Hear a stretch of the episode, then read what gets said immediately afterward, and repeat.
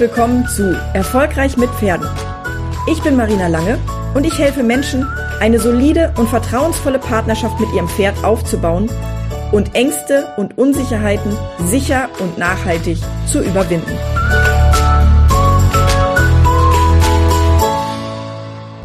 Hey, hallo und herzlich willkommen zu dieser Episode von mir. Heute möchte ich über ein Thema sprechen, das mir eben gerade in den Kopf geschossen ist, als ich selber Podcast gehört habe. Und zwar ähm, bin ich gerade im Auto unterwegs und ähm, habe einen Termin und habe so zweieinhalb, drei Stunden Fahrt vor mir. Und höre meistens, wenn ich im Auto unterwegs bin, selber Podcasts. Und ähm, plötzlich kam mir der Gedanke, mal darüber zu sprechen, was deine Angst oder wie deine Angst beim Pferd dein Sexleben beeinflusst. Ich habe in den vielen Jahren, in denen ich mit Pferdebesitzern arbeite, die Angst beim Pferd haben, ähm, ganz, ganz, ganz viele ganz großartige Entwicklungen erlebt. Ich habe Teilnehmer gehabt, die wirklich schlimme Ängste beim Pferd hatten und die diese Ängste überwunden haben. Ich habe Teilnehmer gehabt, die ja nicht ganz so schlimme Ängste beim Pferd hatten, aber dafür das Problem, dass sich ganz viel in ihrem sonstigen Leben an negativen Dingen ähm, ja mit aufgebaut haben und das letztendlich dazu kam, dass es dann mh, mm, dass es nicht mehr so dass es nicht mehr so lebenswert war irgendwie. Also dass, dass, dass, dass die dass die Menschen das Gefühl hatten, es ist ja eigentlich egal, was ich mache, es ist irgendwie überall blöd und es ist nirgendwo, habe ich das Gefühl, dass es wirklich, dass es wirklich fluppt. Und einer der ersten Bereiche, bei denen man merkt, dass es nicht mehr fluppt, ist in der Partnerschaft im Bett. Und ähm, spannenderweise hat die Bearbeitung deiner Angst beim Pferd, zumindest wenn du mit mir zusammenarbeitest, so viel Einfluss, dass es auch in deiner Partnerschaft plötzlich wieder harmoniert und dass es auch auf der Arbeit plötzlich wieder flüssiger läuft. Oder dass du plötzlich mit einem ganz anderen, mit einer ganz anderen Art mit den Menschen, mit dir, also die, die mit denen du zu tun hast, umgehst. Und zwar ist es so, dass wenn du Probleme mit deinem Pferd hast, und du immer wieder der Situation begegnest, dass die Dinge eben nicht klappen, obwohl du sie dir vorgenommen hast und du schon versuchst an dir zu arbeiten und du versuchst irgendwie es so hinzukriegen, dass du deine Ziele erreichst, dass du deine Träume leben kannst, die du ja, die du ja hattest, als du dir dein Pferd gekauft hast. Ich meine, niemand kauft sich ein Pferd, ohne ein Bild im Kopf zu haben, wie es denn mal werden würde, oder in den seltensten Fällen zumindest. Eigentlich hat man immer irgendeine Vorstellung davon, wie das Leben sein wird, wenn man das Pferd hat. Und in dem Moment, wo die Realität von diesem Zielbild abweicht, hat man verschiedene Ebenen. Man beginnt erstmal das als Herausforderung zu sehen und zu sagen, jawohl, das ist das Ziel, da möchte ich hin.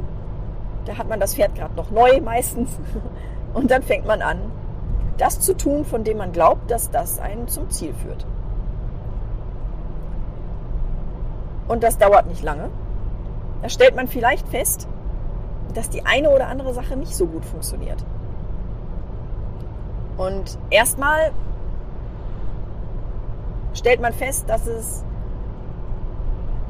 meistens etwas ist von außen, was beeinflusst, dass es nicht funktioniert. Das ist die Plastiktüte, die plötzlich im Baum hängt oder der Trecker, der einem entgegenkommt. Das können aber auch die lästernden Stallmädels sein, die an der Bande stehen und dir beim Reiten zugucken.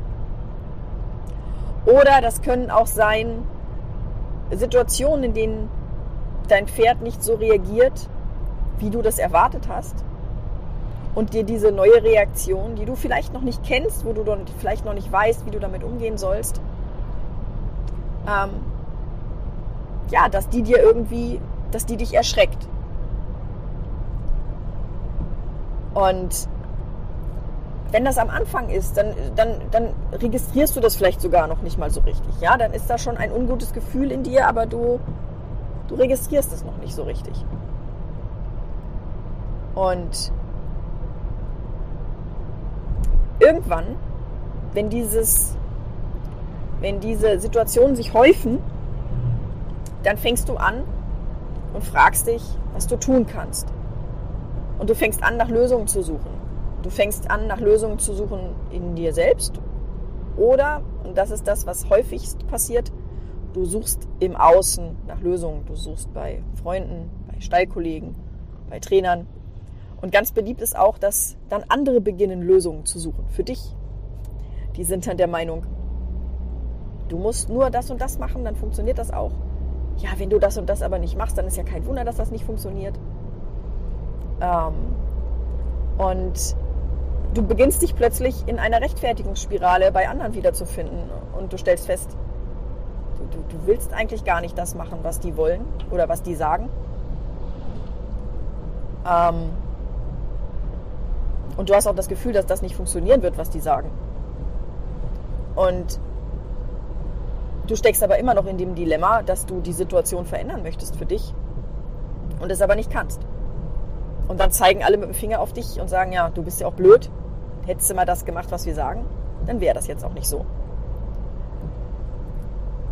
Und diese Situationen, die ziehen einen runter und die beschäftigen einen und die, bei denen beginnt es, dass man das Gefühl hat, dass man nichts wert ist.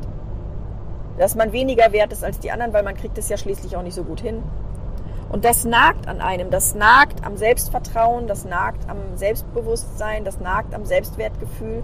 Und ein ganz großes Problem ist, dass du das Pferd ja eigentlich hast, um abschalten zu können vom stressigen Alltag und um die Seele baumeln lassen zu können, um dort Kraft zu tanken, die du brauchst, wenn du zum Beispiel in deinem Job auch ganz viel Stress hast oder wenn in deiner Familie mal was nicht harmoniert. Und gerade die Zeit beim Pferd soll für dich ja eigentlich eine total entspannte Zeit sein. Und wenn sie das nicht ist, dann hast du plötzlich ein Hobby, was viel Zeit kostet, was viel Energie kostet und was irgendwie stressig ist. Das heißt, du hast in dem Moment keinen Ausgleich mehr in deinem Alltag. Und natürlich wirkt sich das auch aus auf die Art und Weise, wie du mit Menschen umgehst, wie du mit deinen Mitmenschen umgehst, was du ausstrahlst. Und das Problem ist, dass du halt in dem Moment kein, ja, dass sich in dem Moment nicht mehr so viele Erfolgserlebnisse bilden. Und die Erfolgserlebnisse, die sind es, die du brauchst, damit du Serotonin ausgeschüttet bekommst, damit du, damit du das Gefühl hast, dass du, dass du glücklich bist, dass du, ähm, dass du, dass du von innen heraus strahlst, dass du selbstbewusst bist, dass du beliebt bist, dass du, ja, dass andere gerne mit dir zusammen sind. Aber jetzt mal ehrlich, wie gerne bist du mit jemandem zusammen, der nur traurig ist, depressiv ist, entmutigt ist, weil die Dinge alle nicht klappen.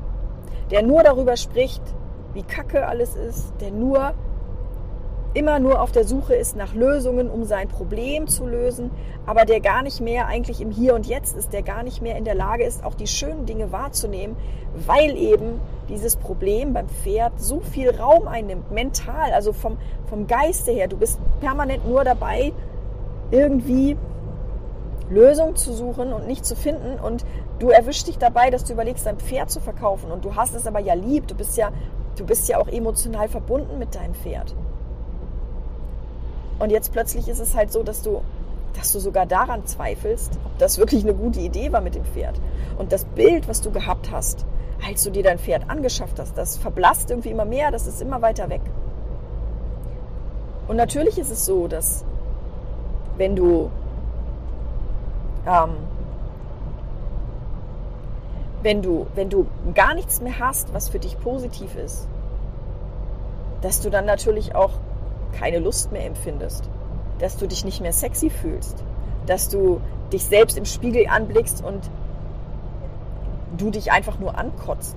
Du siehst die Augenringe, du siehst die Mundwinkel, die runterhängen, du siehst vielleicht auch mittlerweile einen Alterungsprozess und denkst dir, oh mein Gott, ich werde auch immer älter und vielleicht war das, als Kind war das toll mit dem Pferd und als Jugendliche habe ich doch auch nicht so Schiss gehabt. Was ist denn das jetzt plötzlich? Vielleicht ist es einfach das Alter, vielleicht bin ich einfach zu alt. Diese ganzen Dinge, die beeinflussen dein Sexleben immens. Wie redest du mit dir? Wie, wie, wie gehst du mit dir um, weil die Dinge mit dem Pferd gerade nicht klappen? Bist du liebevoll mit dir? Bist du, umsorgst du dich gut oder machst du dich fertig dafür? Schaust du, dass du dich mit Menschen umgibst, die, denen es vielleicht ähnlich geht, die aber, ähm,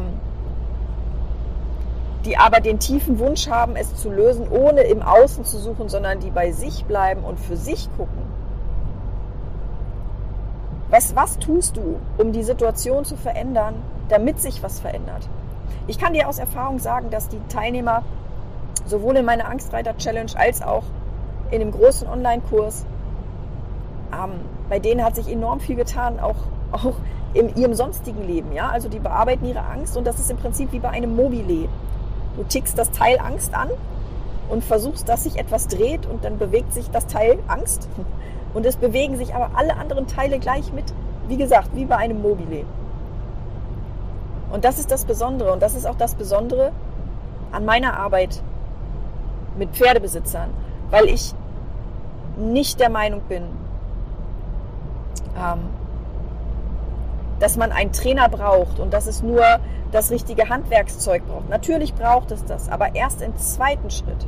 Der erste Schritt ist ein anderer. Der erste Schritt ist der, dass du wahrnimmst, dass du erkennst, dass du in der Lage bist zu verstehen, was eigentlich genau vor sich geht, dass du in der Lage bist zu analysieren, was du eigentlich genau brauchst. Und wenn du das tust und wenn du da dran bleibst, dann entwickelst du auch die ersten Erfolgserlebnisse und dann wirst du feststellen, oh, mit dieser Methode scheint es zu funktionieren. Und dann wirst du weitermachen und du wirst vielleicht auch mal feststellen, okay, das, dieser Weg ist jetzt nicht der richtige, aber du wirst sehr schnell in der Lage sein, wieder auf den richtigen Weg zurückzukommen. Und du wirst dich dadurch gut fühlen. Du wirst von innen heraus strahlen. Du wirst auch eine Ruhe ausstrahlen. Du wirst eine Ruhe ausstrahlen, die, wo die anderen, wo die anderen um dich rum sagen werden, was ist denn passiert? Was hast du gemacht, dass es bei dir jetzt plötzlich so harmonisch ist, obwohl sich vielleicht faktisch gar nichts geändert hat. Ja, und du vielleicht auch immer noch nicht im Galopp reiten kannst, weil du da noch nicht bist. Aber da kommen wir auf jeden Fall hin. Ja? Und trotzdem werden die anderen merken, dass du eine ganz andere Ausstrahlung hast, dass du plötzlich wertschätzender mit dir selbst bist, mit anderen bist, mit deinem Partner bist, dass du dich über Erfolgserlebnisse freust und darüber auch sprichst, dass du darüber sprichst, dass du sagst, hey, heute war es richtig cool, ich konnte mit meinem Pferd heute spazieren gehen und es hat einfach funktioniert. Und der war artig. Obwohl da ein Trecker kam, hat es einfach funktioniert. Der ist bei mir geblieben. Der hat die Aufmerksamkeit bei mir gehabt. Der hat sich nicht darum gekümmert, was da draußen los ist, sondern der hat, der hat sich auf mich fokussiert. Der hat sich an mir orientiert. Und das hat nichts damit zu tun, dass du jetzt so tun musst, als ob du irgendwie stark bist und stabil bist, weil das funktioniert eh nicht. Du bist gerade nicht stark und stabil. Dir geht es gerade nicht gut und dein Pferd spürt das. Und einer der Wege ist der, dass du stabil wirst. Aber es kann nicht sein, dass du immer führen musst, damit dein Pferd sich an dir orientiert, sondern das ist eine Wechselwirkung. In dem Moment, wo, du, wo es dir gut geht mit dir selbst, hast du einen positiven Einfluss auf dein Pferd. Auch dein Pferd wird dann gerne mit dir zusammen sein. Und andersrum ist es aber auch so, wenn du dann mal einen schlechten Tag hast, aber die Grundbasis vorhanden ist und du hast einen schlechten Tag, dann kann dein Pferd auch mal führen und zwar ohne dass er dann oder sie die Situation ausnutzt für sich und dann nur sein Ding macht.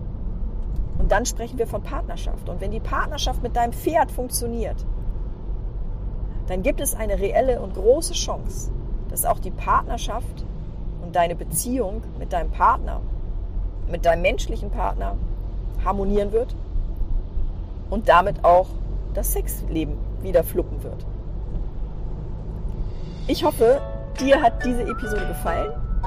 Ich würde mich freuen, wenn du mir Feedback gibst, Daumen nach oben gibst oder einen Kommentar hinterlässt. Und äh, wir hören uns beim nächsten Mal. Mach's gut!